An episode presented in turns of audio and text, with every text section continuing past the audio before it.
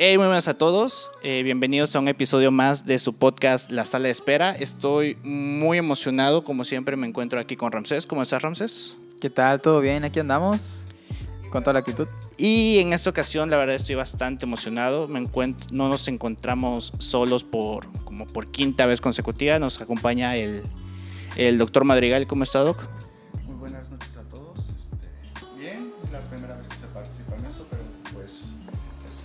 Siempre hay una primera vez para todo, ¿no?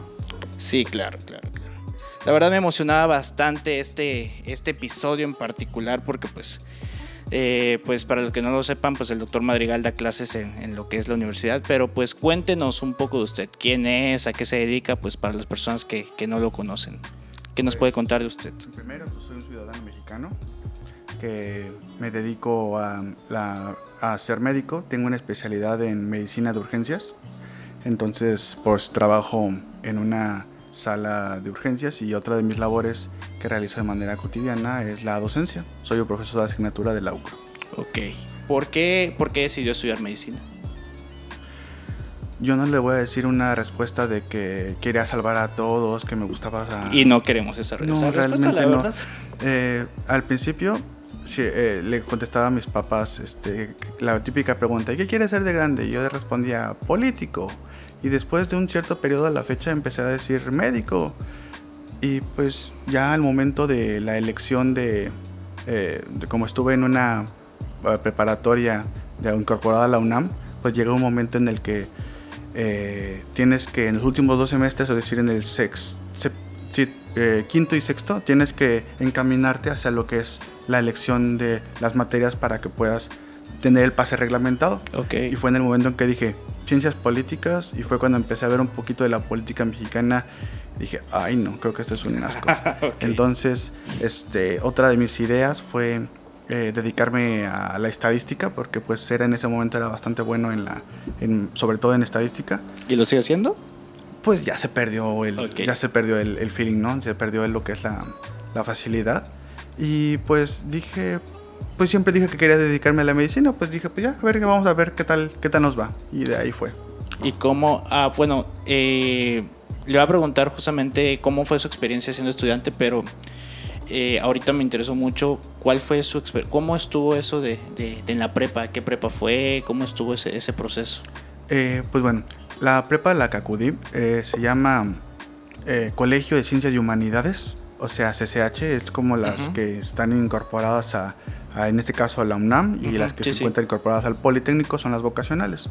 Entonces, pues, son unas preparatorias bastante grandes. Yo estuve en la del plantel Azcapotzalco.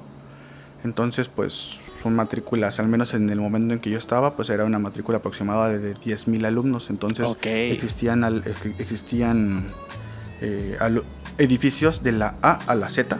Entonces, pues tú eras una matrícula más. Entonces, pues si te pasaba algo, ah, mira, tacha la matrícula, ya no está. Entonces, pues eras un individuo más del Los, que los iban eliminando. Sí, sí, sí, así como que, como, eh, eh, ya, ah, mira, se murió. Ah, ¿por qué ya Se no viene murió. este? Ya, cámbialo. Eh, eh, Unos se morían, Sí. unos los raptaban, Sí, sí, desaparecían en extrañas circunstancias. Sí, y pues de eso, pues ahí veías bastantes tribus urbanas, es lo, lo, lo importante. ¿Cómo O sea, que tribus urbanas? ¿O cómo, cómo es eso? eh, pues bueno, Sí le tocó lo de los emos y los... sí, yo, estuve al menos en el eh, 2005, 2005, del 2005 al 2008 estuve en la preparatoria. Entonces, pues de ahí digo tribus urbanas porque eran eh, en ese momento estaban los escatos, estaban los emos, estaban este había darquetos, metaleros. ¿Y usted parecía una? Eh, no, yo no yo no pertenecía a ninguna, Ok. ¿por qué? Porque al menos ese sistema de la eh, yo desde que en- entré a esa preparatoria porque pues bueno yo viví yo, yo en la casa de mis papás está este en Cuauhtlán Estado de México y esta escuela se encuentra en Azcapotzalco. Entonces pues teóricamente está a una hora y media de distancia en camión porque era la forma en la cual me trasladaba. Entonces pues yo solo era pues de perder tres horas al día en, en trasladarme. Entonces Ok. pues yo iba a lo que iba. Y ahí como tienes la facilidad de que la UNAM, UNAM te dice elige la, ma- la, la carrera que quieras, pero manténme este promedio que te voy a pedir al final. Pues dije, ok, me estás pidiendo eso, me dedico a eso. Entonces, a la tribu urbana a la que pertenecí, pues realmente fue a los, este, Los a, los, a los locales de maquinitas. Ah, ok, ok, Sí, ok. Nada más, o sea, Era de los gamers. Sí, o sea, básicamente me veía ahí en las maquinitas entre clase y clase y pues ya, pero así como que me juntara en un lugar en específico, porque hasta se juntaban enfrente de la L, enfrente de la M, enfrente del J, enfrente de... Entonces ahí podías hasta casi, te- casi te, te daban tu, tu tarjeta de presentación. Ok. Entonces le, le tocó muy de cerca ese, ese hecho histórico mexicano cuando se pelearon los, los emos y los punquetos. Eh, eso fue en la glorieta de los insurgentes. Es, eh, geográficamente No. No, pero la- el movimiento emo sí estuve, eh, estuve bastante... Me tocó, pues estaba, en la prepara- estaba entre adolescencia, preparatoria, entre ingreso a la universidad. Entonces, pues, sí me tocó gran... Desde que, de que nació, desde el Metroflog, Desde hasta la aparición, hasta la aparición de Facebook y, y cuando se comenzó a tener este mayor auge. Y ahora sí, ¿cómo fue su experiencia estudiando como tal ya, ya la carrera de medicina? Pues bueno, me- pues estu- pues ya una vez que adquirí el promedio que me necesitaba la UNAM para darme mi licenciatura, para eh, poder ingresar a la carrera que yo quería, pues ingresé a, tenía dos, tres opciones. Eh, la UNAM CEU, UNAM Iztacala y UNAM Zaragoza. Este, el problema con Zaragoza y CEU, que me quedaban a dos horas y media, tres horas desde la casa de mis papás y no tenía los recursos como para solventarme eh, estar este, de foráneo, por así decirlo, dentro de la misma. Ciudad de México. Entonces, pues Iztacala me quedaba a una hora, hora y media cuando hay tráfico, o hasta dos, dependiendo. Entonces, pues decidí esa, decidí esa opción. Eh, y bueno, entonces, pues igual es una eh, universidad grande eh, que se basa mucho en lo que es la clínica. De hecho, es como que la, en, mi en el momento de que te ingresaban te decían, nosotros nos basamos más en la clínica, tal vez no mucho en la teoría, no mucho en la farma, pero lo clínico es lo que, te, va, lo que te vamos a ofe- ofertar desde un inicio. Entonces, pues considero que me fue bien. Eh, obviamente, bien ya en retrospectiva, ¿no? Porque ya Sí, si claro. lo ves, este, hubo en sus momentos malos, buenos, y se, y uno dice, tengo bastantes amigos eh, de mi núcleo de amistad que aún sigo en contacto con ellos. Entonces, pues, no me desagradó mi formación de licenciatura. ¿Qué cosas buenas nos podría decir sobre su periodo en, en la, en la universidad, en la carrera, en la licenciatura? agradezco tanto que eh, haya tenido un, más o menos un método tradicional de aprendizaje.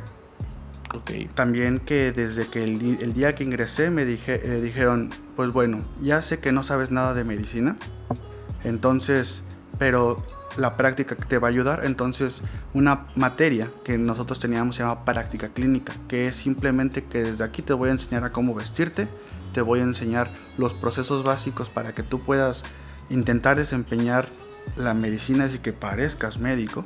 Entonces, pues, entonces desde ahí fue que empecé a ver la- el lenguaje, fue que empecé a ver las cuestiones de, de, de estar en quirófano, de estar, todo eso simulado entre nosotros, ¿no? Pero pues obviamente una materia que te enseñaba los signos, síntomas, tal vez no de que el alveolo se divide en tales ramificaciones. ya como tal en la práctica, En lo la práctico. Exactamente. Entonces, pues, dentro de mis primeras. La, de hecho, esa fue mi primera materia que llegué a la, a la universidad y ese primer día me corrieron. ¿Cómo? ¿Cómo, Porque, cómo? Sí, porque era una materia que llevaba seis horas. Llevaba seis horas seguidas. Seis So- horas Solamente seguidas. un, un- un día a la semana la tenías, pero ese, era, ese día tenías que ir de blanco, tenías que ir este, a, pa- aparentar, que aunque no sabías qué, qué eras, pero apare- aparentabas ser un médico. Jugar a ser médico. eh, jugabas a ser médico, entonces pues llegaste, te presenté, estaba- estabas en el salón, así que ¿qué, onda? Bueno, ni era salón, era una cliniquita que tiene la misma universidad. Como el CECIDEX, ¿no? Haga de cuenta eso, pero tiene su aula eh, más grande. El CCDEX, pero mejor. Bueno, en mi tiempo pues todavía no tenían los recursos que tiene el CECIDEC, por- CECIDEC, porque al menos el CECIDEC tiene buenos eh, o material eh, de simulación Que conmigo eran las camillas de exploración y que monta el paciente y que vengan ahí. Pero pues ahí nos llegan la, este, el doctor Rendón, me acuerdo que ese era en ese momento, y la doctora, eh, no me acuerdo, ahorita, me acuerdo cómo se llama, pero nos, tal cual, nos formaron a todos, vieron la película de, de Full Metal Jacket. Ajá. Ah, bueno, entonces así nos acomodaban a todos. Nos formaron y nos empezaron a decir, tú estás muy greñudo, vete a cortar el pelo, Tú enséñame las uñas, tú a ver los zapatos están muy sucios. Entonces, pues en ese momento, eh, yo en la preparatoria pues llegué, fue mi época metalera, entonces llegué a tener el pelo bastante largo, pero pues me lo corté este, para ingresar a la universidad. Pero pues tal vez en esos momentos para el doctor Rendón no era lo suficientemente corto para estar en el salón y me mandaban a cortar el pelo. Entonces, hasta te decían, allá a dos cuadras a la vuelta hay un ahí está la peluquería, regresa cuando tengas corte de médico en formación. Ah, bueno. Entonces ya sabías que llegabas a la siguiente clase y formadito ahí. Y el primer examen que realicé me hicieron, tuve un menos cuatro. Menos cuatro. Menos cuatro. Sí. Porque la fórmula en la cual te preguntaban era, ok, eran, saquen una hoja y un papel. Perfecto. Bien. Ya saben el temario, ya lo tienen ahí este, eh, en internet. Perfecto. Bueno, primera pregunta, ¿qué es un signo? ¿Respondes? Bien, ok. De ahí tienes dos o tres opciones. Si la tienes bien, un punto. Si no la respondes, no te bajo nada. Si la respondes y está mal, menos un punto. Entonces quedé a deber. No, mal, mal, pedo. sí, sí, sí, Entonces, pues eso era de que al final, al final tú entregabas tus examencitos. Este, cada semana. Y decías, ay, en la madre, otro menos tres. Ay, en la madre, o este, o cinco. Y entonces, pues ¿qué tenías que hacer? Que a la próxima clase tenías que leerte los, el temario, el, lo que aparentemente ibas a revisar. Y entonces estaba de que, por favor, que tenga una pregunta que me sepa, que sepa una pregunta que me sepa, porque pues, pues si eran, eh, hasta en esa eh, ponderación de, los, de las calificaciones, sí estaban exámenes semanales como parte de tu evaluación. ¿Usted fue un alumno bueno en la prepa? Sí. ¿Y cómo le, cómo le da eso a su ego? ¿La triste realidad? ¿Eso? Ah, o sea, sí es que es un cambio bastante importante, un impacto bastante importante para algunos alumnos, ¿no? Porque pues estás de que, ay, reconocimiento en el primer año de, la primaria. ay, niño, bailale, perfecto. El niño sacó, sacó 10 y todo eso. Si primaria, secundaria, llegas a la prepa, pero pues llegas a medicina y sabes, te das, bueno, yo creo que en cualquier licenciatura pues vas llegando y demuestras que pues no sabes nada. Sí, Entonces, que sabes lo que escuchaste, lo que te llegó de tu mamá, lo que llegó de tu abuelo, y realmente ahí te das un golpe de realidad en lo que es una licenciatura. Entonces, pero pues yo como afortunadamente iba con la idea, siento yo, de que pues tal vez no lo iba a gozar al principio, sino que iba a ser posteriormente, me ayudó a entender de que pues era mi periodo de adaptación y ese periodo de adaptación iba a ser si realmente me sentía bien y si no, pues que mejor le buscara por otro lado. ¿Y qué cosas malas diría que tuvo su, formación eh, en la licenciatura? ¿Qué cosas malas? Que me quedaba lejos. Solo eso. Sí, no me arrepiento, no me arrepiento de nada. ¿Y qué cosas raras? Algo que diga, ¿qué onda con esto? O sea, es más, hasta que incluso ahorita que lo recuerda diga, qué extraña experiencia o qué extraña... O en retrospectiva, así de que para lo que ya vivió, qué es lo raro, así de que, ah, ¿qué onda con esto que se practicaba antes? No sé. pues alguna de las terminologías, ¿no? Pues sabemos que pues, teóricamente pues terminé la licenciatura, bueno, más bien estuve en la licenciatura como el 2008 al 2013. Sí, más o menos, que serán los cinco años de formación. Entonces, pues algunas cuestiones de género, algunas cuestiones de, ideologías, pues tal vez no eran tan marcadas en ese momento. Ah, bueno, a comparación de ahora. Sí, sí, sí, sí. Entonces, pues, si lean un libro de semiología, son bastante radicales en las de que enfermedad hipertensiva más propensa en tal, en tal etnia este, tal signo más frecuente en tal cosa. Entonces, y así te lo demostraban, así te lo decían. Según el libro, lo que ustedes están viendo, porque pues apenas estabas teniendo acceso a un iPhone, pues obviamente un iPhone en ese momento pues eran los carcajitas pequeñitas, pues todavía no teníamos la capacidad de, tener un smartphone como ahorita lo, tenemos, entonces pues era andar con tus copias de tu libro. Ah, pues sí, sería otra, otra, otra cosa de lo que no me gustó, pues que por la ausencia del recurso tal vez no disponer del libro.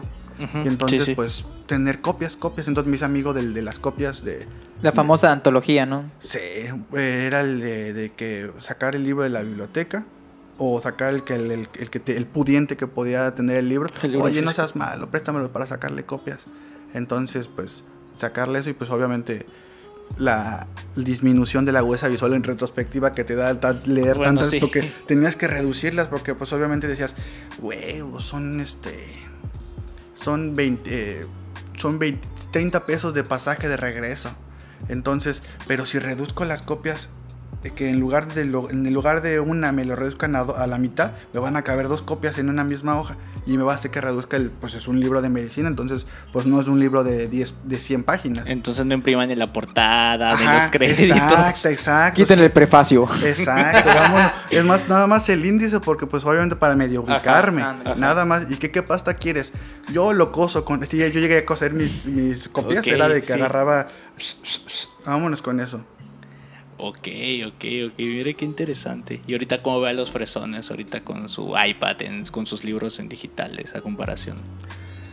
Pues ya en, afortunadamente en algún, en mi familia nuclear hubo computadora, entonces pues era copias y PDFs, copias y PDFs. Entonces de ahí tener mis PDFs llegué a tener mis no sé, yo que calculo como unos 20, 30 gigas, que para su momento era bastante compendio de... de eh, antes era buscar, ah, mira, este libro no lo tengo, entonces descargarlo. Y pues sí está padre, ¿no? Está bien el, en sentido de que la tienen su iPad, los veo ahorita los veo sobre todo mis alumnos de tercer semestre que pues, son los más, más jóvenes, los veo escribiendo, haciendo los apuntes en el iPad, los veo bastante eh, interesados ahí que su pluma para poder escribir sobre su iPad, que pues, y la, eh, yo digo, pues está chido, está bien, pero pues así, a mí, a mí se me dificultaría tal vez hacer un pequeño dibujito que de, ay, pinche línea, ¿no? ¿Cómo la borro? ¿Cómo la quito? Ah, Entonces tal vez a mí se me dificultaría pero pues está bien, no estoy en contra, sino que solamente de que pues tengo un iPad que utilizo para poner presentaciones, solamente lo ocupo para eso y para leer de repente artículos y ahora resulta que no es compatible la pinche plumita con las nuevas plumas para que yo pueda desplazarla y dices, ay, güey, no voy a comprar un iPad nueva para eso. Sí, claro. Ok. Bueno, nos mencionaba antes que como tal, bueno, no me quedó tan claro eso, presentó examen para la licenciatura o fue pase eh, automático? Eh, pase automático. Ok. Eh, es que terminando la secundaria, mi, familia me presentó esas opciones. A ver, ¿qué quieres hacer? Irte a la preparatoria incorporada a la UNAM, que es, es, un, es un examen de Ceneval como el que todos se presentan. Es decir, es un examen que prepara la UNAM para ingresarte a, a su sistema incorporado o te avientas el... Eh, o te quedas aquí en la preparatoria que está a 15 minutos de la casa. Y ya de ahí, este, en tres años, vemos con cuántas personas peleas por el lugar a ingresar a medicina en, en CEU. Pues dije, pues mejor me la, mejor yo lo vi como tengo dos oportunidades. Si no me quedo ahorita en la preparatoria, pues ya me aviento en la universidad. Dije, pues no, pues de una vez, aunque sea hora y media, estar en camión viajando, parado. Pero pues dije, pues mejor me la aviento desde ahorita. ¿Y el ENARM? ¿Cómo fue su experiencia presentándolo? El ENARM. Pues lo presenté en 2013, sí, si no me recuerdo. Em, Justo saliendo de la licenciatura. Sí, sí, sí. Me lo aventé. Toda, toda mi formación. No, no, había trabajado en eh, dedicándome a, la medicina hasta el momento que, que ya tuve la especialidad. Entonces, así me la aventé de eh, primaria, secundaria, prepa, eh, licenciatura, esta especialidad, a todo seguidito. Afortunadamente se me dio. Entonces, pues, el, el ENARM, pues, es un examen teórico que tiene sus eh, preguntas capciosas hasta cierto punto que tienes que encontrarle como que la, la falla a la, al, a la cuestión que te están haciendo y responderlo, yo diría que la primera respuesta que se te venga a la mente, esa es la que más se te va a acomodar. Porque de aquí en lo que piensas de que, ay, es que podría ser esta, ay, no, es que también me recuerdo que era esta. Entonces, y jugar mucho con el tiempo.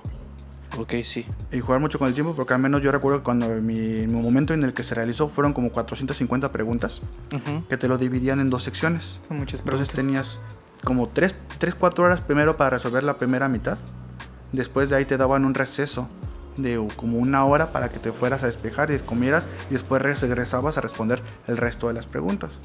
Entonces, pues, y lo más canijo es, ok, terminas tu examen porque lo resuelves en, lap, en laptop. Ah, sí, eran fácil, no sé, como 300 labs formadas, porque me tocó en una universidad, creo que era el TEC de Monterrey, allá en, eh, por el Estadio Azteca.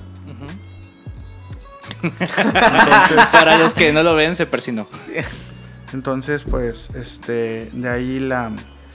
Eh, están todas las computadoras ahí, entonces tienes a una persona a tu lado, entonces volteas para hacia la, perdón, hacia la derecha, ves 50 personas resolviendo con este examen, 50, 50 personas respondiéndolo en una misma lab y entonces, pues como les dije, pues yo afortunadamente como me la pasaba jugando videojuegos, entonces no tenía ningún problema de estar frente a una televisión y estar ahí, ahí eh, jugando en la lab. Entonces, pero veía algunas personas que estaban muévese y muévese y muévese porque no sé, no sé cómo incómodos. Entonces, pues sí es bastante difícil estar sentado, pero y lo problemático es, ok, ya acabaste tu examen y en ese momento dicen cuánto sacaste. Entonces, vas, entregas tu hoja y la misma persona que te recibe tu hoja te entrega, ese es su resultado.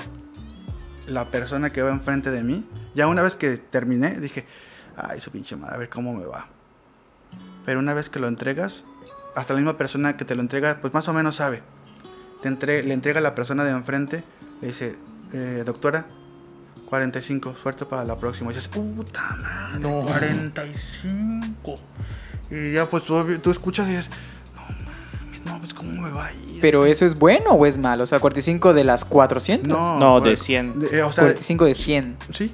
Sí, sí, sí. Ah, 4.5. Ya, pues no, no, no, alcanzas ni repechaje, entonces pues ahí dices, vámonos, entonces dices, ¿qué, qué, voy a hacer? ¿Más tú? Bar, pido bar. sí, sí, sí, ya cuando yo no pasé, me dice, este, pues, hasta, bueno, agarra mi hojita, me dice, felicidades, 72.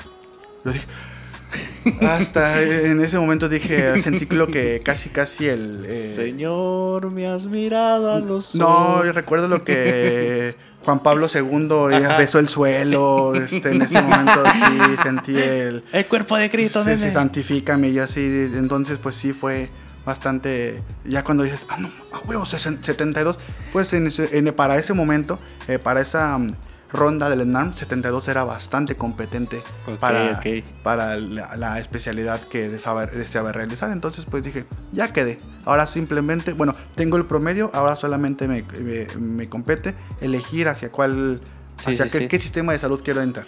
Antes de esa pregunta, quería preguntarle sobre el, hablando de las preguntas capciosas, ¿sí se enteró de la pregunta del piojo? ¿De cuánto avanza el piojo? ¿A qué velocidad camina un piojo? Es que hay que decir. Si hay ese tipo de preguntas en el ENARM. Sí, la fuerza de tensión de un nylon. Este. ¿qué, otra? Para la sutura, supongo. Sí, este, ¿qué otra era? Oh, ¿qué otra recuerdo? Me, venía una de. Es, que te preguntan algunas cosas estadísticas. Que porcentaje de aparición de la, de la placenta previa en, la, este, en, la República. pues, güey, ¿qué afecta que te sepas la estadística? Pues... Eso, mejor pregúntame si me sé la triada, no sé, de Cushing o algo más, algo más. Sí, sí, sí. Que me vaya, Útil. oye, solamente el 1% de las personas van, de las mujeres van a tener placenta previa. Te acabo de salvar. No, mejor identifícame algo, algo que te vaya. Bueno, esa, pues es mi forma de pensar. Entonces, pues sí, son preguntas bastante eh, específicas que pues lo entiendo en el sentido de que pues algunas tal vez son distractores o tal vez para que te en el momento de te rías o dices, ah no, me preguntaron esto. este, pero pues sí, sí hay. Ok, mira qué interesante. Oiga, hay una pregunta. Em, ¿Qué fue lo que lo motivó a, a elegir la especialidad en urgencias? ¿Le miento o le digo la verdad? No, la verdad. Primero, primero, miéntanos y luego ya díganos. Es que la, la medicina de urgencias es el, es el momento en el cual ves al paciente en su peor día de su vida y en el cual puedes tener una decisión que repercuta en si vive o muere. ¿Ahora la real? Fue la que no me aburrió. Ok. ¿Qué, ¿Cuáles le aburrieron? ¿Cuáles dijo, ¿Cuáles dijo? Esta no. Ah, pediatría. Ah, bueno, pediatría ya. Sí, sí, sí, no, no, los niños y yo no somos, no estamos para estar en el mismo en un mismo espacio. En una misma habitación. En un espacio físico, ¿no? Entonces, eh, pues yo durante el internado, el, internado pues eh, que lo hice en un hospital regional, o sea, más grande que un general. Entonces, mi primer servicio fue medicina familiar, pero ese pues te decían, ok, estaba en Tlalnepantla yo, Estado de México, para hacer mi, para hacer mi internado pero pues obviamente el volumen de pacientes que hay en Pantla pues es muchísimo, muy grande. Entonces te dicen, ¿qué crees, hijo? Estás en medicina familiar, pero tus guardias las vas a hacer en, urgencias. Entonces, desde mi primera guardia del internado fue en urgencias. Entonces, una vez que terminé mis dos meses de rotación en el internado, ah, perfecto, muy bien. Pues ahora te toca ahora sí tu servicio de urgencias. Entonces, al final pasé cuatro meses en urgencias. Ok. Entonces, de ahí comencé a ver cómo llegaban los pacientes. Eh, la lo que no era tan rutinario en el sentido de que en algún momento veías a un paciente eh, en la camilla 8 y a las 2 horas, ah, chinga, mi paciente ya, ya, es otro, ya es otro nuevo. Entonces, no, no se vuelve tan, tan monótono en el sentido de que es una misma camilla, puede estar ocupada tres o cuatro eh, veces por un, por un paciente con diferente patología. Sí, claro. Que luego, pues, si estás en medicina interna, cirugía, pues la cama 5 le pertenece a la señora de 70 años que tiene, no sé, eh, tiene un evento vascular cerebral y que además tú ya tuvo complicaciones y ahora tiene una úlcera sacra por, este, no sé, chancromona, ¿no? Entonces que ya, entonces ya se quedó ahí 70 días, 80 ya evolucionó. Ya tienes, ves el expediente y dices, no manches, pinche expedientote. Nadie lo va a leer de manera completa. Entonces, eso me aburría ver tantos expedientes tan largos. Entonces, por eso dije, mm, medicina interna como que no, pero me agrada más la cuestión clínica. Entonces, pues simplemente fue eso. Dije, ¿qué es lo que puede ser entre quirúrgico y clínico? Pues lo que está intermedio, que es medicina de urgencias. Justamente eso le, iba a preguntar algo que abordo. ¿Qué es la medicina de urgencias? Para el que tenga un concepto como equivocado o para el que de plano no sepa qué es la medicina de urgencias, ¿cómo definirá usted la medicina de urgencias? Pues yo diría que es de todas las especialidades médicas, de todas las especialidades médicas, pues son los padecimientos que comprometen la función del órgano de cada especialidad. Es decir, una patología ocular, cuáles son las patologías que pueden hacer que dejes de ver o que pierdas el ojo en el momento.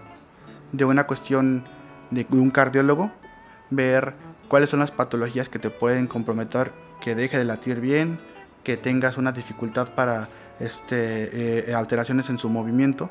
Entonces eh, es la revisión de las patologías que comprometen la función vital u orgánica de un individuo, diría yo.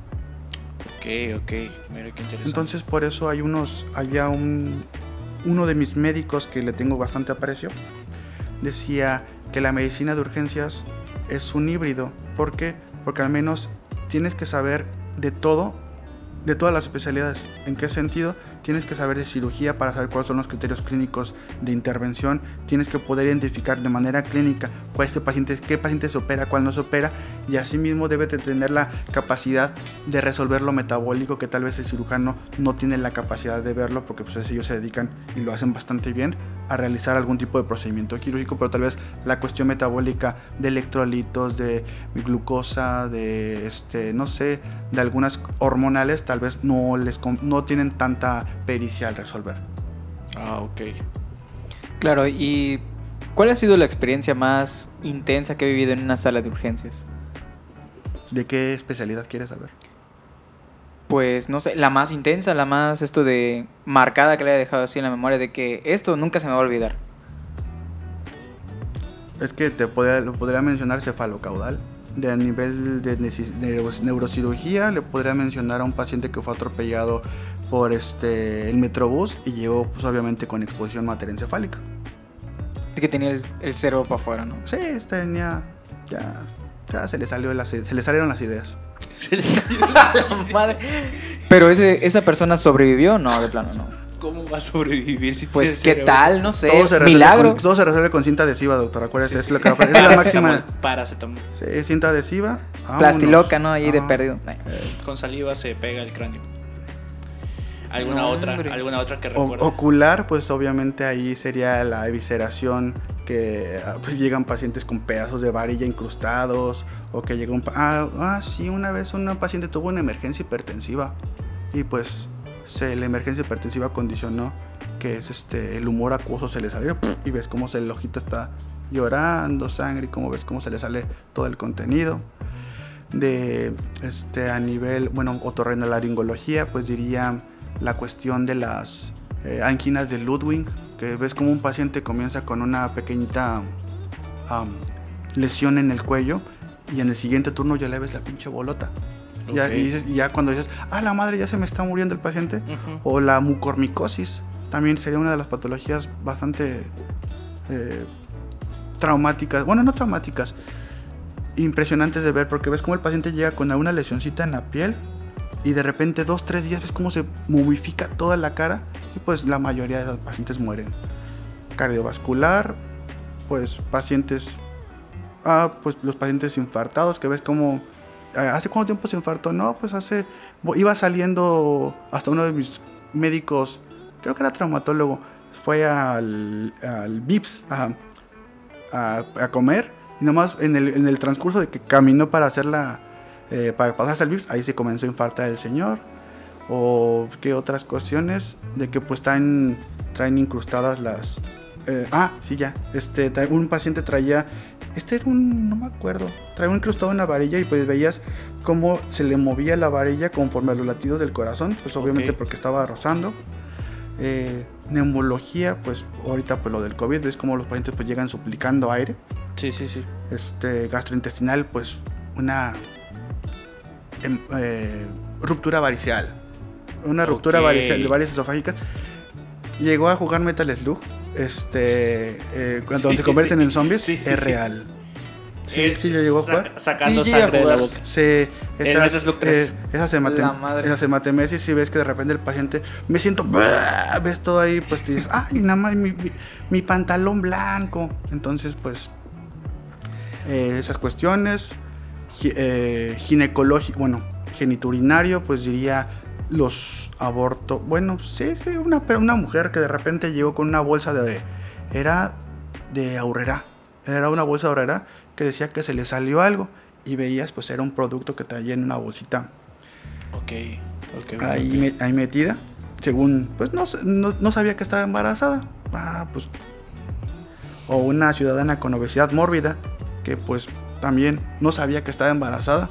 Y pues nosotros pues no tampoco sabíamos que estaba embarazada porque No, algo no tenía- sabían si era panza normal o. Exacto, exacto. Entonces, ya cuando. Ah, y en el momento que. eh, eh, en el hospital donde yo me formé para medicina de urgencias, no había como tal ginecología. Entonces, las emergencias ginecológicas las resolvíamos nosotros.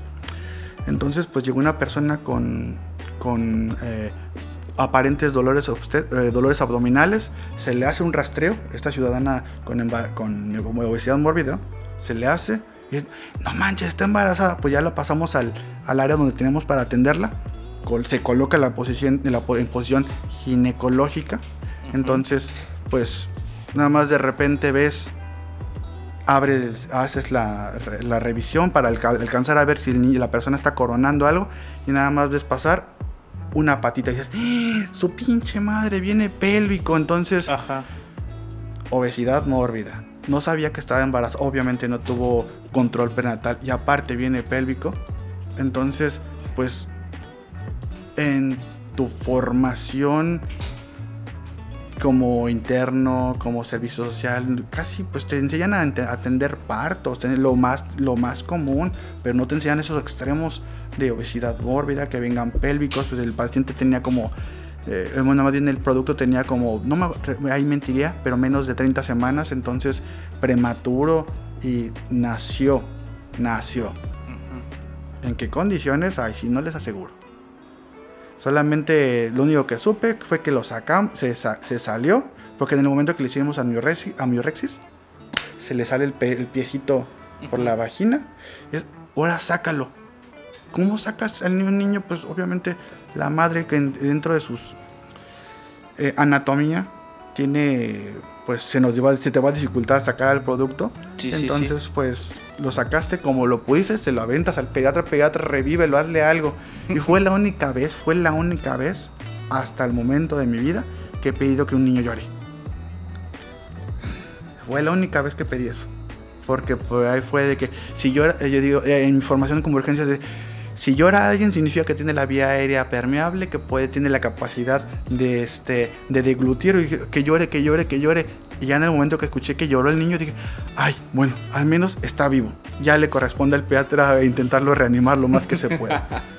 Eh, pues también eso fue en en pediatría, pues si se nos olvida a veces que los niños también se enferman y se mueren. Entonces yo que- considero que es este parte de la traumático para los padres y pues ver que cómo se asfixian. Me tocó algún ciudadanito que se asfixió con una a la mamá se le hizo le, le indicaron un medicamento este, en suspensión, pero la señora no lo consiguió y decidió darle una tableta, una tableta de trimetoprim con sulfametoxazol. Y entonces esa tabletita se le atoró. Y entonces pues llega el niño todo, todo azul. Este, y tenía dos años. Señora, ¿cómo le va a dar una pinche pastilla? Sí, claro. Entonces, pues, esas cuestiones de las muertes o las anormalidades congénitas. Las anormalidades congénitas con las que llegan, pues, si, si, si te impactan, porque pues obviamente las ves del libro, es, ah, mira, tiene tal, el cuello al lado, tiene tal an- anormalidad, pero ya cuando lo ves en ese momento, pues, pues sí, este, a pesar de que estás acostumbrado a ver imágenes fuertes anatómicas, pues sí, este, le, sí le te sorprende. Y sobre todo de las patologías como hombre, en este caso como género masculino, que siempre te van a sorprender, las enfermedades de Fournier. Ay, Ah, Y la gangrena. La, Ya, la ya, enfermedad ya. de Sí, Fournier las he visto en imágenes. Eh, Están fuertes. y un paciente con penectomía. ok. Este, ¿qué otras cuestiones? O un lito en la uretra. A eso sí dices, oh, es que se te- se te queda atorado un lito en la uretra. Este, y pues de los ciudadanos que de repente se sientan en cosas y se les quedan atoradas. Entonces, también hay. O sea, que un pie diabético se queda corto, ¿no? Con todo eso. Ah, lo, lo de los pies diabéticos es cuando tú ya sabes que el pie diabético va a estar malo, es cuando viene envuelto en una bolsa. A la madre. Sí, sí, sí. En ese momento que pasas visita o que ya ves al paciente que ya no trae una venda, trae una bolsa. Una bolsa de negra, una bolsa de supermercado. dices, ¿qué tan apestoso debe de estar ese pie para que ni el mismo paciente tolere tener este. Sí, que, claro. que intenta aislar ese, ese, es- ese olor. Entonces, pues sí tienes que hacer de, de poder soportar olores. estómago. Sí, De estómago grueso. digámoslo de una manera bonita. En este punto, pues lo, lo escuchamos y creo que todos nos quedamos fascinados, pero pues lo veo a usted bastante relajado y recuerdo que cuando nos contaba ese tipo de cosas en, en la clase de prope clínica también lo decía de manera muy, muy relajada, como que ya está muy acostumbrado, pero en algún momento sí lo llegó como a, no sé, como a impresionar mm, como a nosotros. Mire, ah, ahí yo siempre he tenido la idea de que esto es un trabajo Ok, y que ese tipo de, es- el trabajo que yo hago no tiene que afectar mi vida cotidiana. Obviamente, eh, va, de- aunque lo trate de hacer de la mejor manera, aunque lo intente eh, eh, siempre tener bien separado, pero pues hasta yo, yo como los alumnos, eh, como profesor les digo, ustedes son mi materia prima, se lo llega así como en ese, en, en la- en el, en el aula. Sí, sí. Entonces, En, la- en el hospital yo también veo como materia prima a mi paciente. Entonces yo cuido mi materia prima, yo cuido que esté bien, pero pues no me voy a llevar los problemas de que presente en el área laboral hacia mi domicilio porque pues al final de cuentas soy considero que pues de mi formación es la de las especialidades que más personas está más cercano a la muerte, digámoslo así. Los obviamente los patólogos más, ¿no? Pero pues ellos trabajan, no, les, no les corresponde verlo morir, sino ya se los envías frío. Entonces, este, pero a mí me tocó muchas veces ver la cuestión de esa transición entre la vida y la muerte y pues decidí no, no llevarme esos problemas. Entonces trato de verlo en el sentido de que sí lo atiendo de la mejor manera que yo considero tanto física, emocional y hasta a veces espiritual para intentarles dar algún alivio a los, a los familiares y a los pacientes, que este, la, los, los familiares que son los que se quedan pero pues no llevarme los problemas y pues entenderlo como un trabajo, así como un, un, banquero te va a decir, ah, te va a hablar de, ah, sí, conté 700, un millón de dólares y un millón de pesos, y dices, uy, güey, un millón de, pero para él es cotidiano. Sí, claro. Entonces, verlo como parte de mi, de mi realidad habitual. Y, por ejemplo, ¿hay alguna patología que le guste más tratar o, hay, o también igual una patología que de plano cuando se presenta es como que chin, o sea, que no le guste. Primero que me hagan valorar un pediátrico. Ah, porque parte de lo que es la medicina de urgencias es las urgencias pediátricas. Urgencias, entonces sí sé de pediatría, pero no me gusta ejercerla. Entonces, que haya una eventualidad de un pediátrico, pues sí, voy a ir, pero en mi mentalidad de, ay, tengo que ver un pediátrico, porque no, no, no me agrada, no me agrada. Eh, y de lo que me gusta cotidianamente ver, pues cuestiones con relación a cardiología. Me gusta ver electrocardiogramas, me gusta ver la... Eh, me gusta entender el corazón como una bomba y y cuando esto se altera intentar mantener su funcionalidad. Entonces cuestiones cardiovasculares, es decir, cardiovertir, llevar a cabo terapia de desfibrilación o ver todo eso, ver que cómo vas a cómo haces el cambio del trazo del paciente con un medicamento o cómo si te equivocas pues pasa a sistolia. Entonces, ok. Y nunca le interesó profundizarse más en la especialidad de cardiología. De hecho, sí se puede. Sí se puede. Eh, en este caso, eh, eh, así como una subespecialidad, de hecho, pues si no, si no mal, tengo mal entendido, se puede hacer como que una derivación a cardiología posterior a que realizar medicina de urgencias, es decir, a los cardiólogos que ingresan. Les piden urgencias. Sí, no, a los cardiólogos les piden primero que ingresen desde medicina interna, como rama troncal. Una vez pasado el primer año de medicina interna, te puedes de, eh, derivar. Entonces, también se puede hacer desde, medicina de urgencias. Desde medicina de urgencias. ¿Y no ha pensado hacerlo? Pero ya cuando me enteré ya estaba en el R3. Entonces ya de hecho no habían pasado las fechas. ok, ok, ok, ok, ok. Bueno, pues cambiando un poquito a temas un poquito más como diferentes. ¿La LP es real? Eh, sí, cantan, cantan, ¿no? Y chifla. Es, una banda. el Pi. ah, sí, canta chido, aunque no sabes, no sé qué género es, pero. Ahora en un ámbito médico, lo que conocemos como la LP, La putería. Es correcto. Hay que mencionar los nombres como son, ¿no? Sí, pero pues para que no, para que los no especializados en medicina se sientan un poquito inferiores a nosotros, yo digo. ¿Por qué no hacerlos? Sabemos que lo somos. la putería, pues. La putería.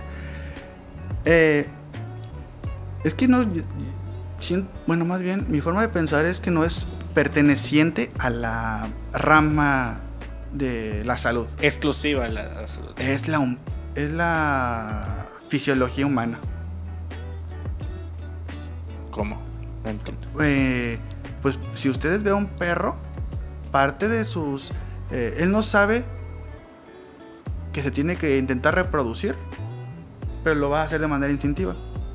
Entonces, llevar a cabo esos intentos de pseudo reproducción humana. De pseudo reproducción. Entonces, es incipiente a, la, a nuestra condición de primates. Entonces, que se hace, siento que se ha hecho bastante no, no tabú, se ha hecho bastante eh, presente en nuestra rama debido a que pues las jornadas laborales cuando tenemos un una persona, un médico en formación desde el internado pues son mínimo 24 horas estar en un hospital, mínimo.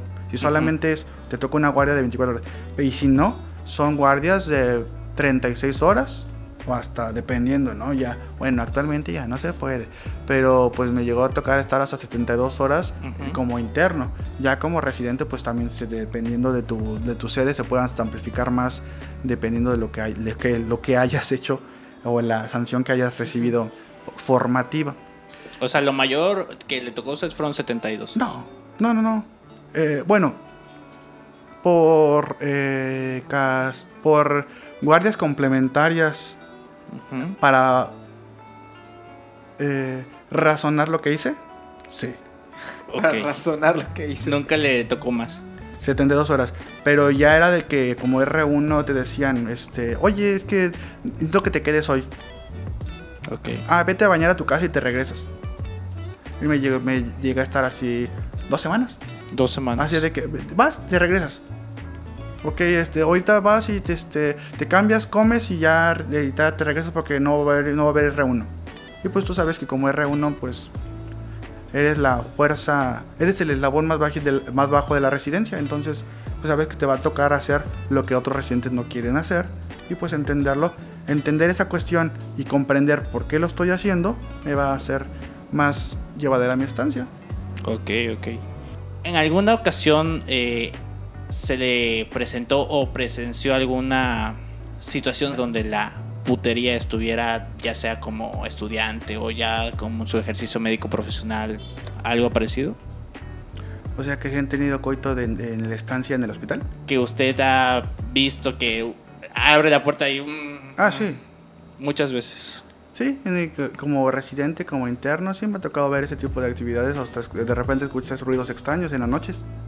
Ok. Pero pues si no estoy invitado, ¿para qué me asomo? ¿Y la primera vez que, que descubrió ese tipo de cosas no lo impactó de alguna forma? Pues. Mm, pues te impacta en el sentido de que, chale, hubiera sido yo mejor. Pero pues no. Chale, no me invitaron. No, mejor yo, si no estoy invitado, ¿para qué me meto, no? Entonces, este, si lo invitan, si se mete. No, pues dependiendo, ¿no? Pues obviamente de quiénes sean los participantes.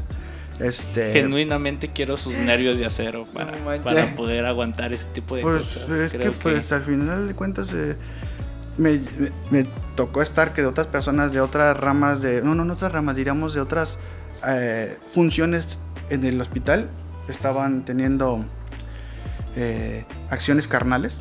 Ok. Y pues simplemente fue de que, ay, disculpen, y ya, te vas, porque, porque ni modo de que te quedes ahí, ay, mire, no, pues te le estás regando, así no tiene que ser, pues no, ¿para qué te quedas? ¿Para Esa no es la técnica correcta. ¿Qué tal si te toca a ti que te salpique? No, mejor te vas, ¿no? De cualquier, pues sí.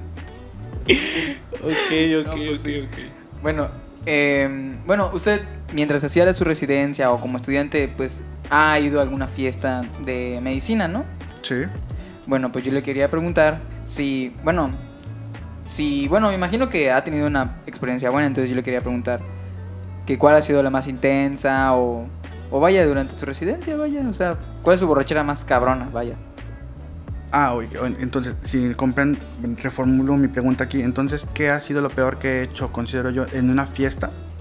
No, o sea, realmente, pues, ¿cuál es su borrachera más, más chida, por así decirlo? Estando en el, ¿En la residencia o en la formación médica? En su formación médica, o sea. Ah, entonces. Ah, pues bueno, hay una en la residencia y una en la, en la, en su formación médica. Es que quería dar temporalidad. Ah, pues cuéntenos la primera. Eh, pues esta. Si nos puede contar las dos, pues, claro. Les, comenté en el eh, hace unos instantes que pues, tengo grandes amigos de la licenciatura. Entonces con esos amigos me sigo viendo. Entonces pues hubo una ocasión que uno de mis compañeros pues tenía una casa en Acapulco. Entonces, antes de que le llegara el Lotis y lo despedorrara, ¿no? Pero entonces, pues de ahí hicimos vaquita y decidimos irnos una, una en Semana Santa, irnos una semana. Entonces, juntamos de que la tarifa de que vamos a juntar 1300 cada uno. Ok. Entonces, para esa juntamos esa vaquita y entonces ya teníamos el eh, el lugar. Entonces ya no teníamos que gastar en eso. Pero teníamos que comprar despensa, teníamos que comprar eso. Y pues comimos lo que...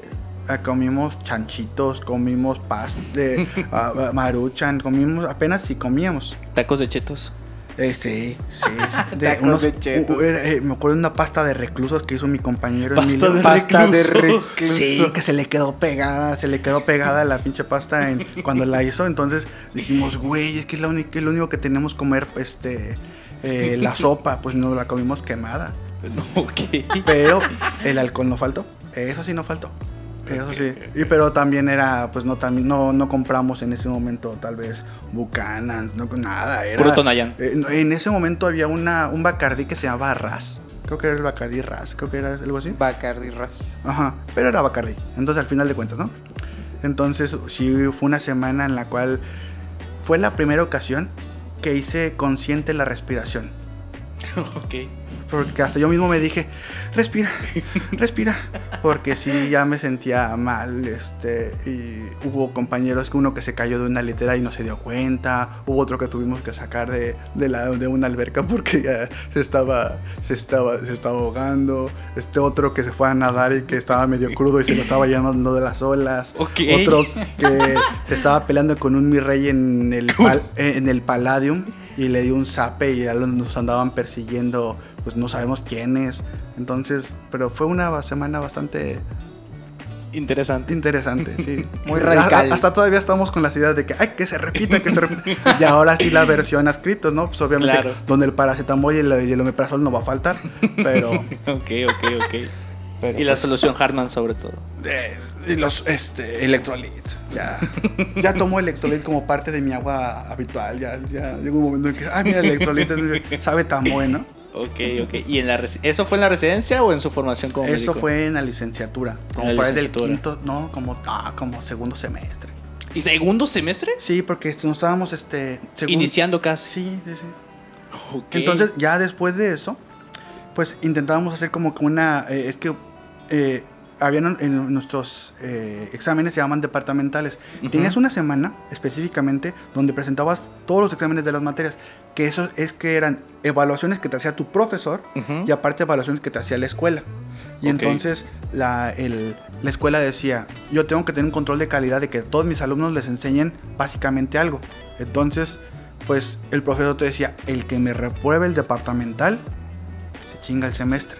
Entonces, pues tú decías, no manches, pues tengo que estudiar para el, depart y todo el, para el departamental, porque correspondía a 40% de la evaluación. Eran dos exámenes. Entonces eran todos los exámenes en una sola semana. Entonces de un momento a otro, de un día para otro, te convertías en especialista en hematología, neumología, Ok. cardiología. Pues ahí veías todo eso. Entonces, pues al final de esa semana, pues ya estabas hasta la madre. Entonces decías, no, ya no quiero hacer nada. Entonces, pues es- esas eran fiestas bastantes, bastantes buenas. ¿Y en la residencia? Sí, hay una diferencia entre la residencia y la licenciatura respecto a las fiestas. Ya te pagan. Ya es bueno. Ya la, primera. Ya entonces, te la, pagan. entonces la fiesta ya es Con ya, más no, presupuesto. ya no es más Bacardi, ya no es producida. Bacardi, ya no es Bacardi. ahora es Moet. Y ahora es Don Periñón. Ya es este, ya al menos puedes hacer Blue Label. Un Blue Label y Johnny Walker.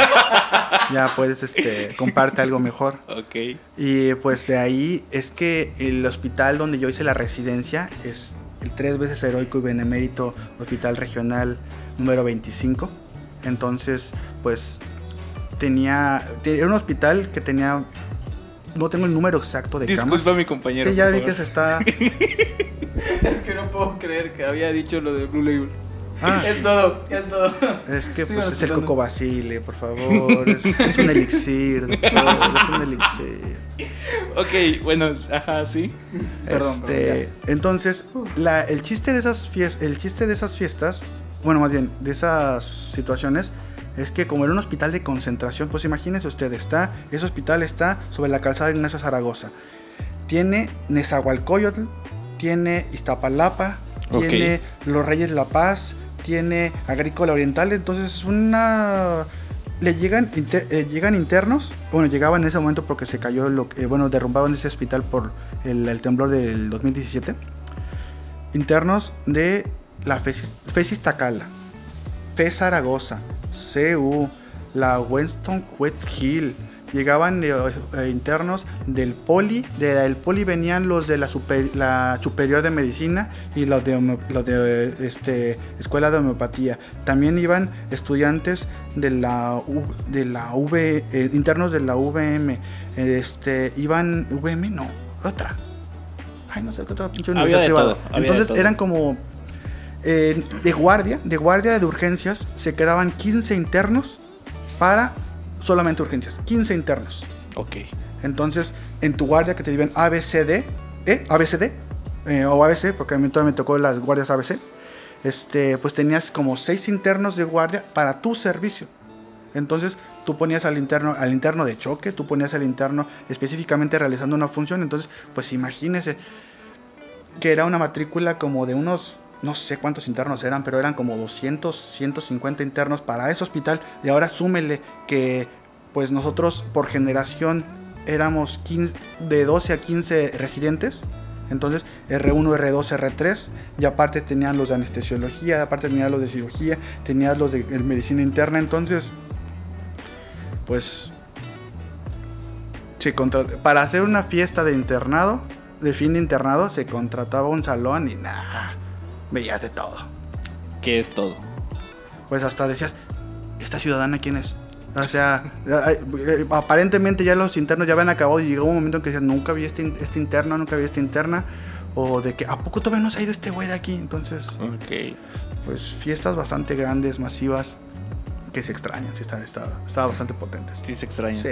En más de una ocasión ocurrieron ese tipo de fiestas. Sí, pues era, eran al menos, eran pues cada dos, cada seis meses, pues porque, porque había los internos que se iban a la, a en, eh, en- en- en enero y los que se iban en julio. Entonces, Ajá. pues ya hasta tú decías, uy, fiesta, fiesta de inter, fiesta de fin de internado. Toca. Sí, porque eran fiestas bastante potentes. Y actualmente ya no o sigue Pues ya estás en otro periodo de vida, en otra época de vida.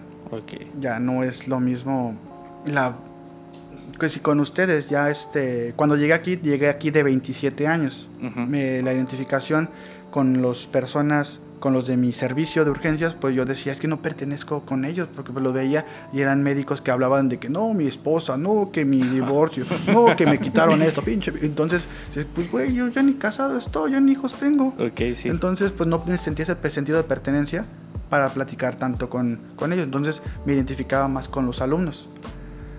Pero, pues ahorita, pues ya que llevo aquí, ya voy 6 años, ya ahorita tengo 34. Entonces, pues ya vas teniendo estudiantes que apenas van a tener 20 años, pues les llevas 15 años y dices, pues ya, ya señor, vayas a, dor- a dormir mejor. Entonces, pues sí es diferente el- el- la perspectiva de vida. Y asimismo, pues obviamente no podemos obviar o dejar, dejar este, fuera las cuestiones laborales. Sí, claro. eh, en sentido de que pues ah, tal vez ustedes lo vean chido, ¿no? Que, ah, sí vino el profesor a platicar con nosotros este, a, a- a este podcast en el cual solamente estamos hablando, no diciendo nada. Pero nunca va a estar el pinche experto en todo de que no, el, el- su profesor se metió a hablar con ellos y quién sabe qué estuvieron haciendo. Ah. Entonces- Sí, sí. Pues también, ya para qué me meto en problemas. Sí, claro. Justamente tomó el tema de lo que le quería preguntar. Pues usted ya nos habló de varias experiencias que ocurrieron pues en el centro del país, en Ciudad de México. Usted no es de Chetumal, Ciudad de México. en Ciudad de México. Bueno, más bien Distrito Federal. Me, Distrito rehuso Federal. a decirle Ciudad de México. Pinche Brado, quién sabe quién fue el que le cambió a Ciudad de México. ¿Cómo llegó a Chetumal? En un Ibiza. ¿Por qué llegó a Chetumal? ¿Por qué llegué a Chetumal? Porque al el momento, al momento que terminas tu especialidad y, la, y terminaste bien, te dicen, ten tu reconocimiento. Ahora vete a una feria de, de plazas para que tú digas a dónde te quieres ir. Y entonces, digamos que es como un mercado, es un tianguis donde tú ves este... eh, como una feria del empleo donde está el... um, se me fue el nombre de los... loca- de un localito donde ves Quintana Roo. Como stands. stands, exactamente, disculpe. Este, eh, Los Cabos, ves varios localitos ahí. Entonces, pues yo hice el um, servicio social en la 17 de, de Cancún. Aunque la Entonces-. No, no, no. Yo, yo- es que a mí me tocó todavía la, afortunadamente, lo que era la formación de urgencias sin servicio social. Entonces, Ah, ok. y qué bueno. Pues sí, porque yo en- No iba a trabajar ¿qué ma- gratis, No, no, no, deja de, deja de trabajar. Pues a mí me ayudaba más. A mí me, a mí me ayudó más estar en mi sede, porque le repito, era un hospital de concentración, Ujú. que el volumen de pacientes que iba a haber en el servicio social al que iba a haber en el servicio, eh, eh, más bien, el volumen de pacientes que veía a diario en la, en la en la 25, que era un censo solamente de urgencias, lo máximo que llegué a contabilizar en un servicio de urgencias del cambio de turno de la mañana a la tarde, 139 pacientes. Ok. 139. En un Entonces, Son en muchísimos. un turno, o sea, en En un, turno. en cambio. El triage, en el que es la manera de clasificación de los pacientes, solicitaban consulta al menos, al menos 100 pacientes, 100 personas. día. Ok. Entonces, pues si lo vemos así, entonces 400 personas iban a diario a ese hospital a pedir valoración de urgencias. Entonces, y en un servicio social donde solamente te van a dar una caja de paracetamol para que la distribuyes, la distribuyas entre toda tu población, mejor te quedas en un hospital Sí, a ver lo que les estoy comentando, Sí, sí. que es lo que yo, que por eso digo que afortunadamente no me tocó ir a servicio social. Mejor siento que me ayudó más estar en mi sede, ver lo que es la medicina de urgencias en una zona de desastre, que era el hospital. Ok. Bueno, pues lo mandan a Cancún. No, yo voy. No, este, Bueno, bueno, yo, sí, yo me, yo acerco al stand. Ajá, decide, decide venir a, a- a Quintana Yo Roo. agarro el stand de Chetumal, pues ahí te empiezan a decir, no, pues que mire, que aquí tenemos plazas, este, pues obviamente sabemos que ya la cuestión es de las eh, plazas de para eh, médicos se van disminuyendo conforme los años, ¿no? Entonces, pues en ese momento te acercas y dicen, no, pues aquí en Quintana Roo todavía tenemos plazas de, de base, no tiene que andar rolando esperando que le den su base, entonces, y estás, pues, Quintana Roo, Cancún. Ah, perfecto. Uno, uno se hace la idea de que es la zona de turística, ¿no? Sí, claro. Y que nada, Que nada que ver. nada, que te- este, es el HGZ1. ¿En dónde? que en Chetumal. Y ya, ya conocí a Chetumal y dije, pues bueno. eh, de ahí mis ideas fue, me hago este, me voy a Chetumal. De aquí en lo que comienzo el proyecto de vida, que es decir, este, eh, a juntar recursos, a generar. Como les digo, pues no, mi familia no era, este, no es este, de una situación acomodada, entonces tenía que comenzar a trabajar para generar mis propios recursos. Entonces, comenzar desde una zona tal vez más pequeña para comenzar así que ahora que ya que tengo mi ya que tengo mi carrito ya que tengo donde moverme pues ahora voy por tal cosa voy por tal cosa. Entonces pues llegué aquí y ahorita pues como la vecina del chavo es Chetumal es bonita de verdad o sea ya que una vez te, acostum- Ya, ya se te acostumbró. acostumbras de que aquí a 20 minutos está todo Sí, sí, sí. de que hay tráfico. Cállate los hocico. ¿Cómo va a haber tráfico en Chetumal? O sea, eh, hora y media para solamente intentar llegar a, a mi escuela. Y eso cuando me iba bien. Y me, me paraba a las 5 de la mañana. Y si no estaba a las 5 con 14 y, no, y se me pasaba el camión, ya valió madre. Entonces, Sí, el, claro. único, el único 6 que tengo en toda mi formación académica Por fue porque tarde. no llegué tarde a un examen de, de, de, de matemáticas. Porque pues hubo un accidente en la autopista, ya no pude, ya no alcancé a llegar y pues ya. Entonces, por eso, Chetumal tiene sus partes buenas. Sí, sí, sí, sí. ¿Y cómo terminó siendo docente? Ah, de... Pues yo también me sorprendí.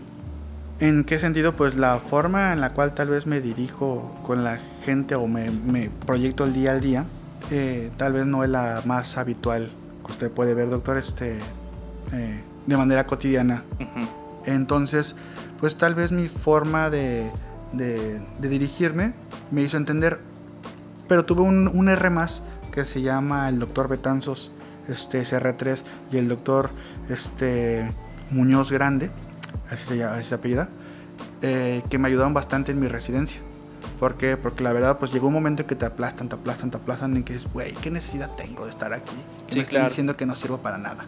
Entonces, pero me hicieron entender tienes la actitud, te falta el conocimiento. Porque una, déjenles decirle, déjenles les digo, si llegas al internado, te das cuenta que no sabes. Llegas al servicio social, te das cuenta que no sabes. Llegas a la especialidad y dices, puta, todavía sigo sin saber. Entonces, porque te- así te das cuenta de que las cosas más específicas sigues sin saberlas.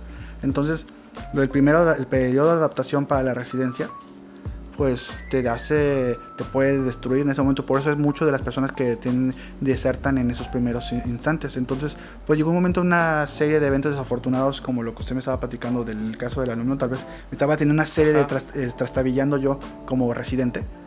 Entonces, pues que me hicieron entender estos, estos médicos, que eran mis R más, que pues iba en el proceso de la curva de aprendizaje que tal vez no tenía el conocimiento que se necesitaba en ese momento, pero la actitud para estar en el servicio de urgencias era lo que venía.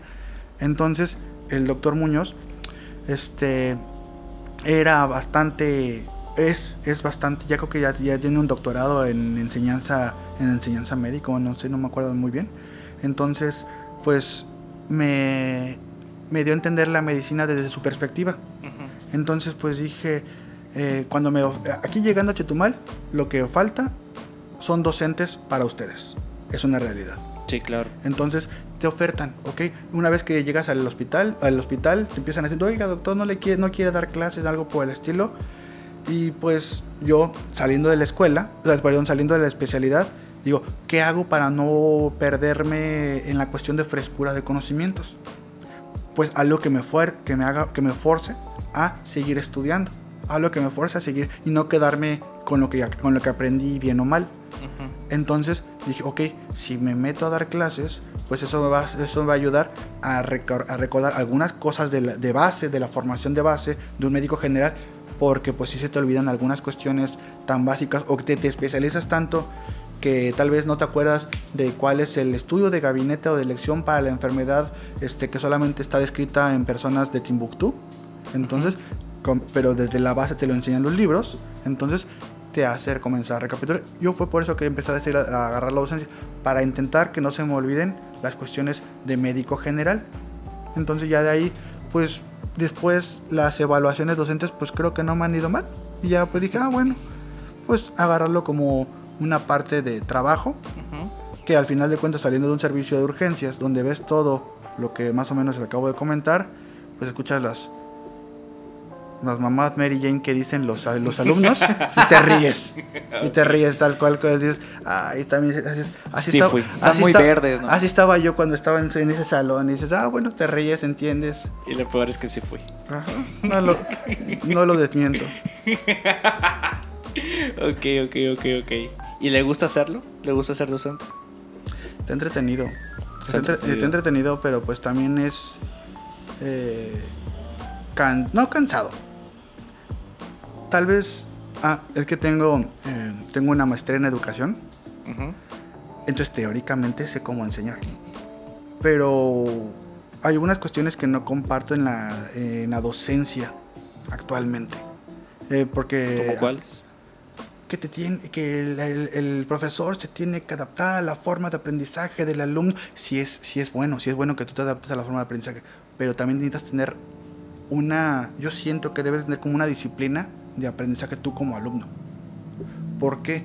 Porque como no, estamos trabajando con eh, costales de papas, no estamos trabajando, esos costales de papas sí te pueden demandar. Entonces necesitas seguir un proceso, al menos desde mi perspectiva, de atención. Es decir, para evitar omitir algún dato clínico que te pueda comprometer tu vida, primero te reviso desde la cabeza, desde la cabeza que me interesa saber, desde, la, desde el pecho que necesito saber. Entonces, pues sí necesitas una disciplina si necesitas saber eh, tener una serie de reglas eh, intrínsecas para poder evitar la omisión de, alguna, de algún dato. Eh, entonces, sí siento que algunas normativas se tienen que mantener en la formación. Y no tanto de que es que enséñale al alumno lo que enséñale toda la baraja de aprendizaje y que él elija lo que él quiera aprender. Vas para médico general. Cuando te quieras, es el objetivo de la universidad es formar médicos generales. Entonces, como médico general, tienes que saber desde cómo se, desde cómo se cura un chorro hasta cómo se cura, hasta cómo este, cambiarte en quirófano. Entonces, tienes que saber todo eso. Entonces, no es de que a mí no me gusta la pediatría como a mí, entonces no lo tienes que saber. Entonces, por eso tienes que, tienes que tener una disposición de que sí vas a ser el mejor cardio, cardiopediatra, hemodinamista, ginecólogo, y todo lo que tú gustes, pero ahorita vas para médico general. Entonces, como médico general tienes que aprender a resolver o entender esto. Ok. No, ok. De acuerdo, ¿y cómo podría usted describir su experiencia como docente hasta ahora en la división? Bien, eh, pues primero, que nada, no puedes morder la mano que te da de comer, ¿no? Entonces, pues voy a decir que bien, ¿no? Entonces, eh, al final de cuentas es una universidad, bueno, más bien una licenciatura joven en cuestión o panorámica de otras universidades que está en constante eh, búsqueda de, de mejora. A veces se puede, a veces no. Eh, y pues los recursos que se tienen que a- solicitar es- son parte de gestiones. ¿En qué sentido?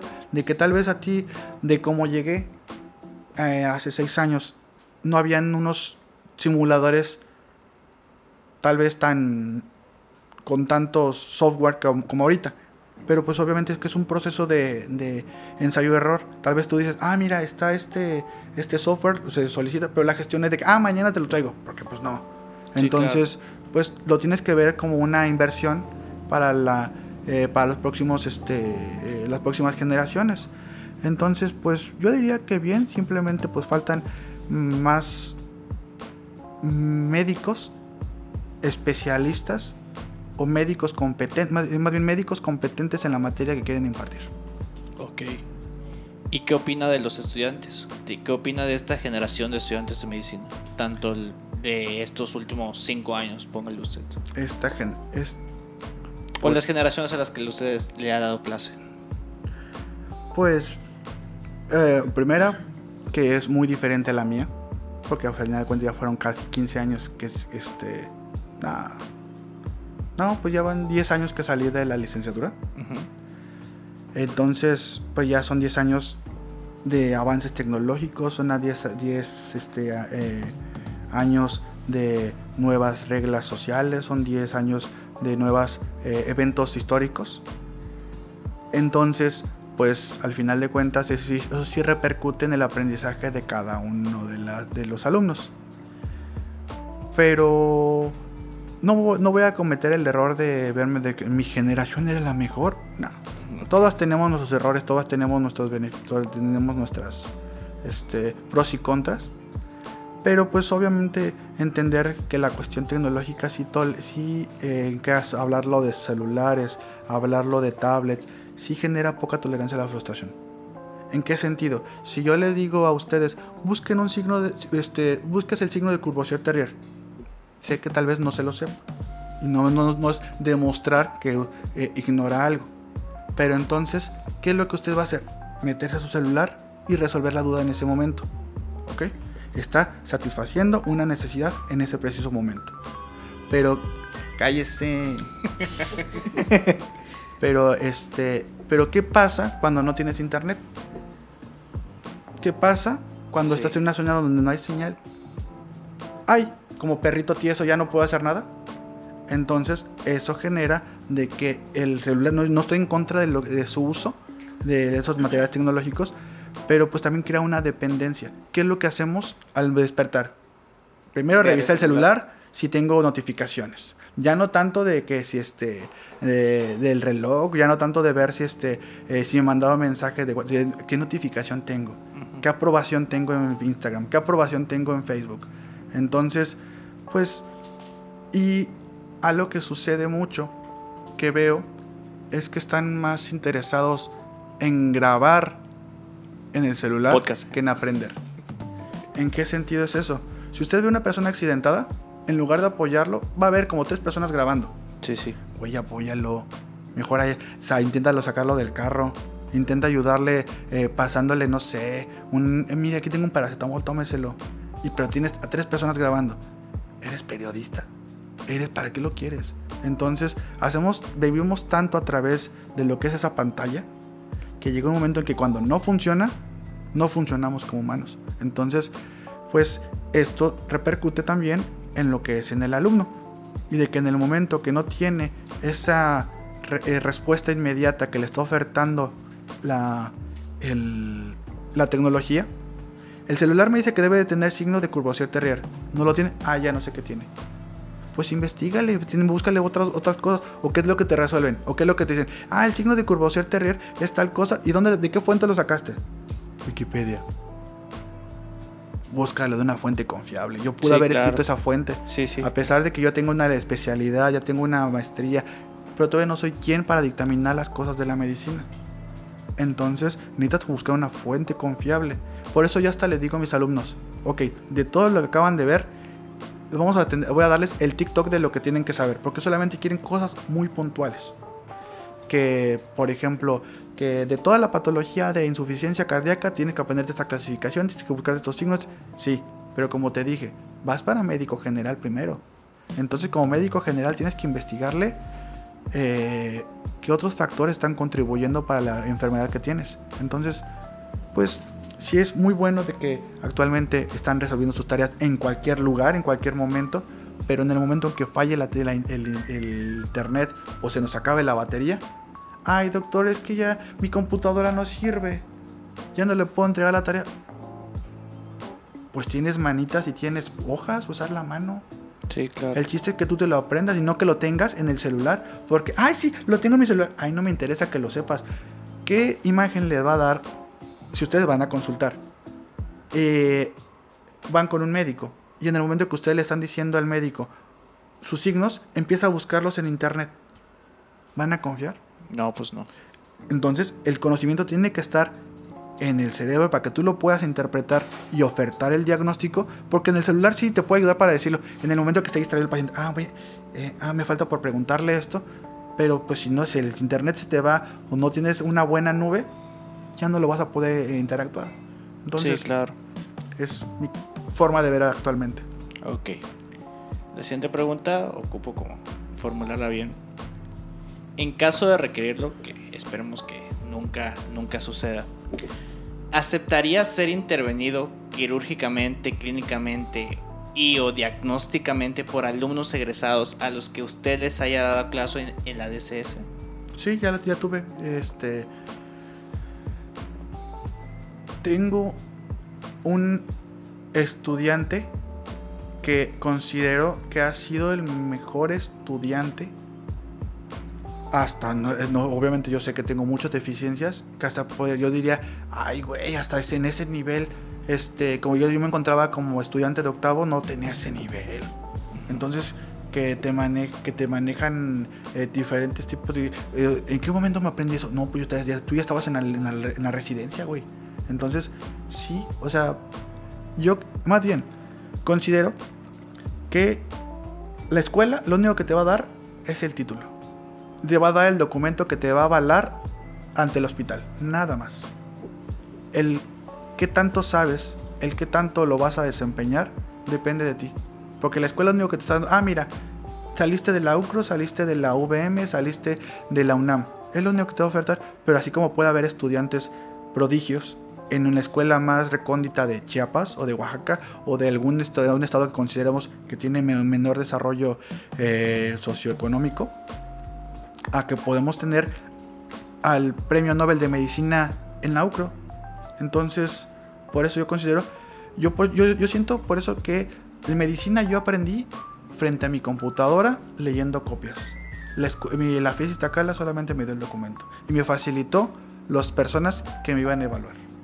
Pero por eso no digo que no me puedo, no me dejaría diagnosticar e intervenir por alguno de ustedes. O sea, sí confía en la generación a la que usted le está eh, enseñando. Repito, eso depende de cada persona.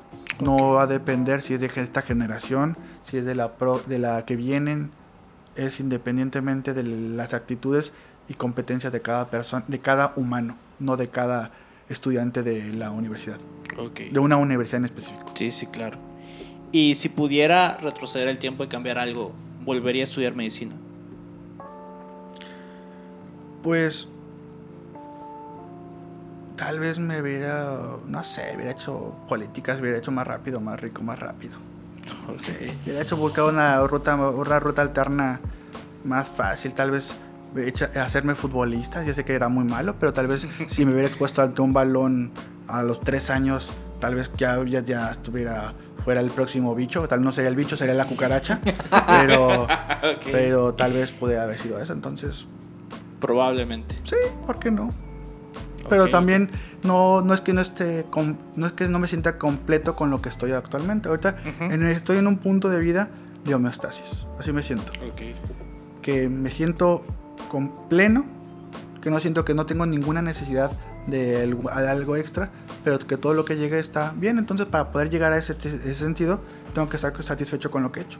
Entonces, sí, describiría que le gusta ser médico. Sí. Ok. Usted ya lo dijo somos superiores. ok. Ah, aunque sí. Aunque la verdad, la verdad sí lo pensamos. Eh. Eh, todos son superiores en la rama en la que se dedican. Bueno, pues. un, ingeniero, pues se va, él va a, saber, va a ser un superhéroe en los, en los números o en lo que se dedique. Tal vez nosotros en la interpretación de, de un dolor abdominal. Eso sí es cierto, la verdad. Ajá, por eso ya, a mí cuando me falla el carro, pues voy con el experto en carro, que es el mecánico. Entonces, él es el, él es el superior en eso. Entonces, ¿para qué le hago yo a las cosas que no le sé? Y pues ya vimos que, no tiene cualquier carro. Mm. eh, ahí, anda mi poderosísimo ahorita, ¿no? Sí, sí, sí, sí, sí. Bueno, pues ya llevamos una hora y media, casi una hora veintitrés. La verdad agradecemos bastante su tiempo. Creo que no sé si, en mi historia antes, ahorita en WhatsApp estaba temblando por, por justamente por este, este episodio, estaba bastante emocionado y pues le, que, le queremos agradecer por su tiempo, por tomarse el tiempo de, de venir a grabar con nosotros. Y pues algo último que, que quiera agregar, cualquier cosa. ¿Tuvo un síndrome vasculo nervioso? Eh, casi, casi. ¿Sí? Pero pues ya. Sepárelo. ya. Ya lo entendió. Sí. Ah, bueno. ¿Algo último que agregar? Sean felices. Van para médicos generales. Entonces primero sean buenos médicos generales competentes y ya después de ahí hacen lo que quieran. Y insisto, la, nos imagino que son foráneos algunos, algunos tienen eh, a su familia, pero son pocos de los estudiantes que se solventan su, su carrera. ¿Ok? Entonces, los, aquellos que se solventan su carrera o que tienen otras, otra perspectiva de vida, que ya tienen hijos, que ya tienen, este, están trabajando, pues saben lo duro que es obtener algún recurso. Entonces, y los que no, agradezcan al que se lo patrocina su familia, su sugar, este, lo que tengan, lo que el, que les esté patrocinando. ¿Por qué? Porque sabemos que somos de los ánganos más grandes que hasta que terminemos la carrera, hasta los veintitantos años, vamos a poder laborar. Y eso es laborar sin, este, en, una, en un consultorio, partiendo de lo que tú consideres que debes de cobrar por consulta, porque afortunadamente no tenemos una tarifa fija. Entonces, por eso es, sean agradecidos con su familia, con la persona que les apoya, para retribuir. ¿En qué sentido? Eh, no, no, lo vean de que por, por mi familia lo voy a hacer, sino que al menos sean conscientes de que si en ese momento soy estudiante, pues me dedico a estudiar. Ya, este, sí, obviamente hay eh, fiestas, hay, hay putería, hay todo eso, pero para todo hay momentos en esta vida. Entonces, considero que tal vez a mis 34 años tengo una capacidad todavía de entrar a ese tipo de ámbitos, pero agradeciendo a mi, a mi familia nuclear que me apoyó en ese sentido. Entonces, la medicina da y da bastante, dependiendo de cómo la elabores, cómo la trabajes. Pero también es muy demandante en el sentido de que tienes que estar en constante aprendizaje para intentar no regarla. Y pues respeten a su materia prima que es el paciente, y de ahí ya, y estudien mucho, tal vez por miedo, por... Si no estudiaron porque la, por la necesidad, al menos para que digan, como yo en, el primera, la, la, siguiente semana que estoy de a práctica clínica, para no sacar menos cuatro. Entonces tengamos tantita, tantita madre en ese sentido. sí, claro. Bueno, pues muchas gracias a todos por, por escucharnos. ¿Algo último que agregar, Ramses? No, creo que nada, que igual pues agradezco, ¿no? De que pues haya venido y Y pues yo no había tenido la oportunidad de igual de conocerlo y pues El gusto es igual mío. el gusto. Y pues nada, solamente sería eso. Bueno, La verdad. pues eh, agradecemos a todos por habernos escuchado. Eh, gracias por su apoyo que ha tenido pues los últimos episodios de- del podcast y pues nos estamos escuchando en la siguiente. Hasta luego. Hasta luego.